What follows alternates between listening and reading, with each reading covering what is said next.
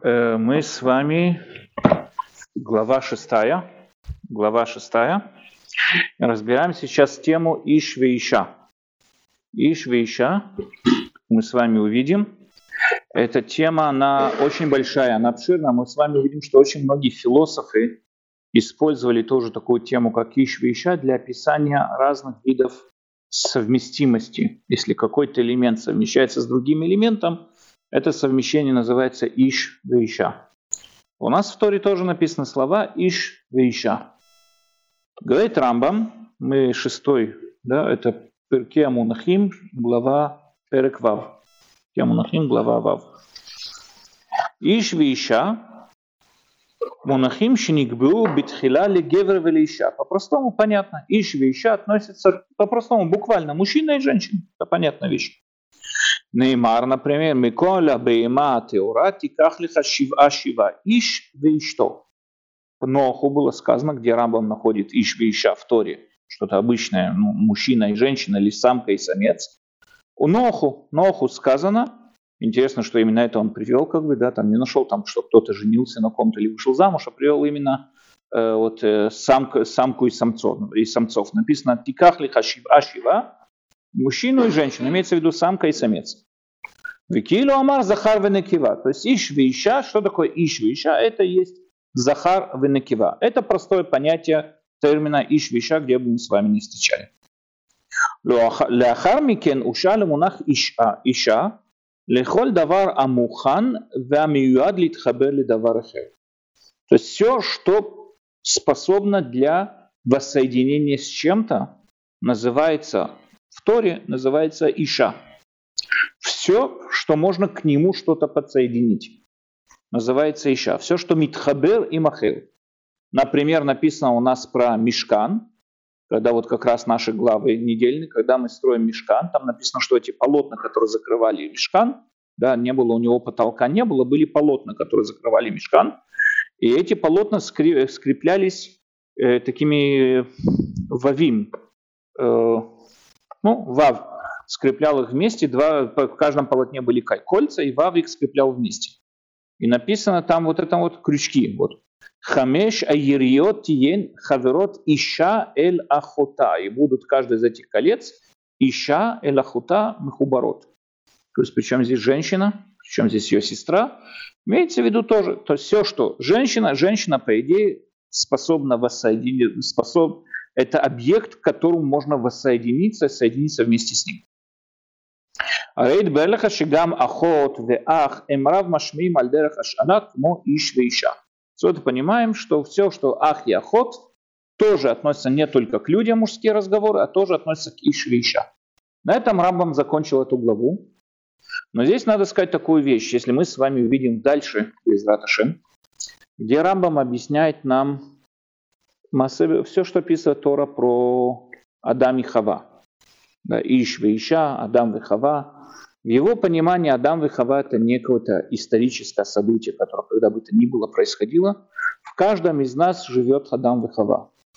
Все, что описывается там, в каждом из нас есть змей, в каждом из нас есть Адам, в каждом из нас есть Хава и так далее.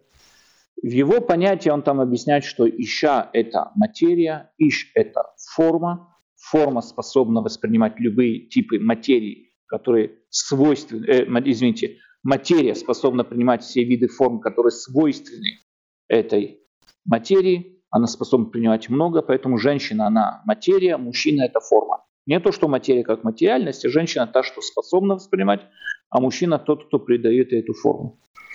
Таким образом, мы говорим, что когда Рамба описывает нам многие события, где написано в Торе, что кто-то воссоединился с кем-то, кто-то познал кого-то, как мы с вами увидим дальше, например, слово «елед», мы увидим это дальше, имеется в виду не физический акт воссоединения, не всегда во всяком случае, а имеется в виду, что какая-то идея была более уточненная, более введена в определенные рамки с помощью другой идеи. Надо понять, очень многие вот последователи Рамбама так поняли. Рамбама, и по идее так видно, Рамбам это имел в виду, что Тора представляет нам не исторические события. Сравнивать Тору какой-то историческими событиями – это абсолютно неправильно. Это не те инструменты, с помощью которых мы должны с вами анализировать текст Торы. Тора представляет много разных мировоззрений, идей, разных философских каких-то мышлений, как правильно жить. Вопрос, как правильно жить, какой идеал жизни существует. Каждый из персонажей Торы, который мы встречаем, он представитель того или иного мировоззрения. Из этого вот контакта его между героем, антагонистом, да мы видим вот их конфликты, контакты, разговоры, мы можем вывести и уточнить те самые идеи, по которым правильно должен жить человек. А нам то рассказывает о персонажах, которые Авраам встретил в своей жизни. Это был кто у нас? Это был Авимелех, это был фараон, это был Лот, это был король, царь с дома, кто там еще, уже не помню всех остальных персонажей, которые он встречал, да, я там говорю уже про Агар, про Сару и так далее. Но Авраам шел из Харан до Израиля долгое время, это путь был не короткий, несколько лет. Неужели в течение всех этих лет он больше никого не повстречал? У него больше ни с кем не было интересных разговоров? Было, но Тора не пишет нам историю. Тора не описывает нам, как именно Авраам шел, с какими царями он повстречался и сколько там населения было в том городе или в ином городе. Не это то, что пишет Тора. Тора выбирает, описывает каких-то персонажей, которые олицетворяли какую-то идею. Эту идею нам придают. Теперь, анализировать это историческими какими-то инструментами, которыми сегодня пытаемся выучить какие-то исторические истории, сравнить факты, археология, что бы это ни было, это неправильный подход к Торе. Потому что не это то, что Тора хотела нам передать, не этот смысл. И поэтому вполне может быть, что Тора не было ей в ее записи большой важности преследовать какие-то исторические факты, уточнять их. Вполне нет. Может быть и был какой-то Авимелех. А может быть, этот Авимелех был уже очень старый, когда Авраам туда пришел. А может быть, был не знаю что. А может быть, он не был такой царь такого большого города. Может, что-то было, что-то не было. Это все красиво и хорошо, но не в этом смысл всей передачи Торы. Поэтому Тора никогда не уточняет нам никаких данных. Просто рассказ нам о, разговорах, которые были, рассказ о событиях, которые происходили и так далее. Почему? Ее идея передать, ее смысл передать какие-то идеи. То же самое, как мы с вами увидим в дальнейшем. Это очень важно понимать эту вещь. Когда мы с вами увидим в дальнейшем, особенно вот в следующем главе, когда затронем тему Ялад, Елед, Ялад и так далее, мы с вами увидим до такой степени, по мнению Рамбама, не обязательно говорить о рождении какого-то биологического ребенка. Мы с вами видим, как он дальше прокомментирует, прокомментирует эти слова. Но во всяком случае, было событие между с первым человеком, Адам и Хава. Я, как человек, который изучаю Тору, эта тема меня вообще не должна касаться. Он меня абсолютно не интересует. Нет, конечно, мне любопытно. Я человек, который любит историю, человек, который интересуется этим всем. Я буду искать какие-то факты, говорящие о чем-то, было это или нет. Но с точки зрения Тора никакого интереса нет. Тора представляет нам что-то, и вот что она описывает, именно это мы и должны понять. Не как это было, где это было, где именно находится Ганеден, как это совместить с современным познанием карты мира и так далее. Не этот вопрос был. А что Тора хочет нам передать этим рассказом? По мнению Рамбама, совмещение, вот это описание э, воссоединения человека, Адама, воссоединения с Хавой, описывает события, происходящие в каждом из нас. Мы с вами это увидим. Тора описывает нам глубокий конфликт, который переживает верующий человек, верующий человек перед тем, как согрешить. Что у него происходит в голове? Вот человек, который верит в Бога, он верит в Бога, он верит в Тору, он верит во все, он и, и вдруг он вот не срывается и нарушает закон, закон субботы или не знаю, что бы это ни было, нарушает запрет Торы. Почему? Что здесь происходит? Он же, веришь в Бога? Мы его спросим секунду после этого, в Бога веришь? Верю. Знаешь, что он тебя накажет? Знаю. Так зачем ты это делаешь? Какой смысл? Почему вдруг человек сорвался?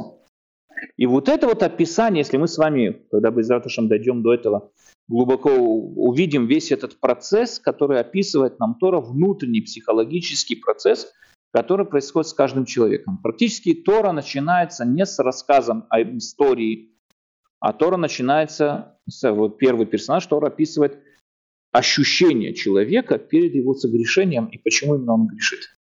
Понимая это, если глубоко в это удалиться, понимать это, нам надо будет, будет легче понять и объяснить, и, и предотвратить вот это вот следующее согрешение. Почему Тора это так зашифровала? Хороший вопрос, я не знаю. Почему, зачем это зашифровать? Напишу, это просто психологический процесс, который проходит человек перед грехом и так далее. Я не знаю. Зачем Торе так приходилось это, что есть такого секретного, и зачем Торе это приходилось зашифровывать. Но по мнению Рамбама Тора это зашифровала, по мнению Рамбама простые люди не должны этим заниматься, только те, кто достойны, которые понимают, которые знают.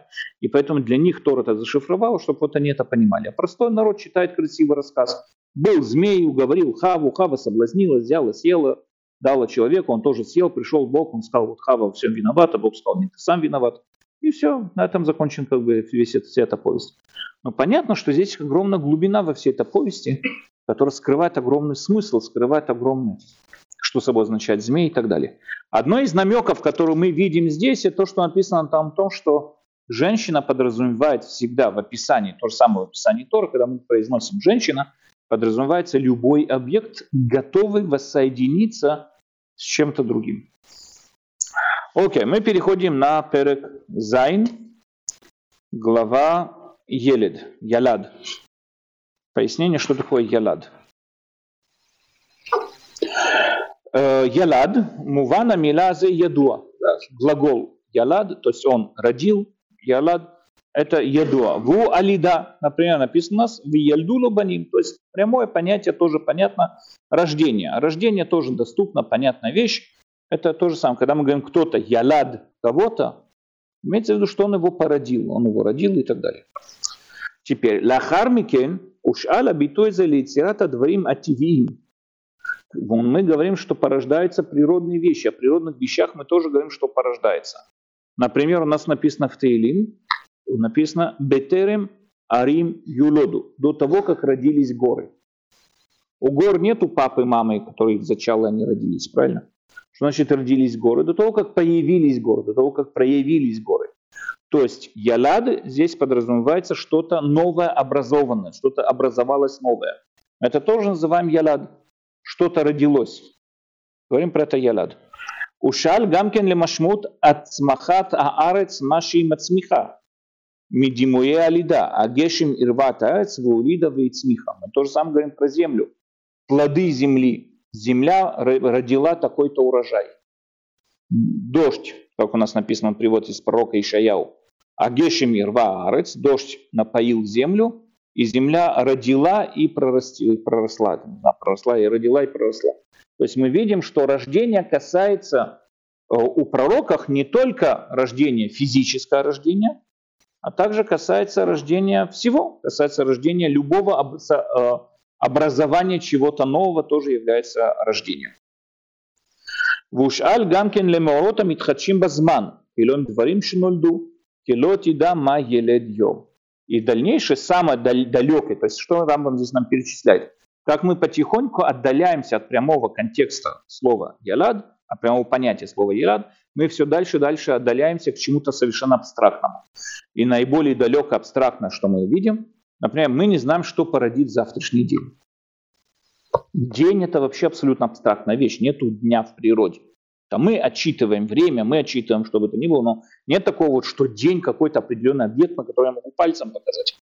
Тем более у него что-то породить. То есть мы постепенно вначале сказали, что рождение это обычное рождение детей, потом мы перешли к тому, что природа порождает что-то новое, потом перешли к тому, что у нас земля пророждает какие-то новые там, растения, Сейчас мы говорим о том, что не знает человек, что породит завтра, завтрашний день. Килоти да ма днем. Ты не знаешь, что породит завтрашний день. Что значит завтрашний день? То есть мы не знаем, что образуется заново. То есть рождение касается какого-то образования чего-то нового из того, что не было до этого. Мы это тоже называем рождением. И это отталкиваясь от вот этого вот абстрактного, крайней вот этой абстрактности, мы переходим сейчас следующей абстрактности. Вехена мушаль э, ушаль амунах лихидушей амахшавот. Также образование человеческой мысли, да, образование человеческой мысли, вледат лишита шанмихавет мошинмар веялад шакер, вехенемар убиялдей нохрим ешпико. Внесель мистапким бедоутем шельгуим и так далее. Да, то есть, что означает? Мы говорим такую вещь, что когда человек порождает какую-то идею, мы так и говорим. Он родил какую-то идею, породил какую-то идею. Он отец-породитель какой-то идеи. Идея – это абсолютно абстрактная вещь. Это не вещь, которую можно что-то где-то увидеть и так далее. Но мы говорим тоже, мы называем это ее порождением. когда мы говорим о рождении, мы называем это тоже ее порождением. И он переводит нам пример, написано у нас в Телем «Веялад шакер», человек породил ложь. Значит, породил ложь. Как ложь можно породить? Имеется в виду ложную идею, ложную вещь, ложную информацию. И также написано в Ельдей Нохрим Яшпику, בני ישראל מסתפקים בדעותיהם של גויים, כמו שאמר יונתן בן זלאל עליו השלום ביור הדברים, ובנימוסי עמם יעזלין, да, идут за поведением неевреев.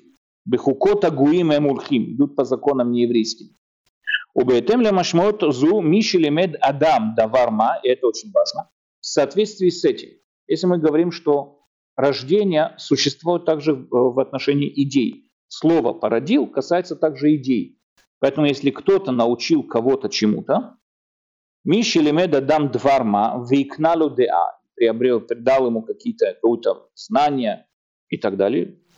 У килу олидета иша у башеру бала Он породил этого человека. Велифия машму азони крут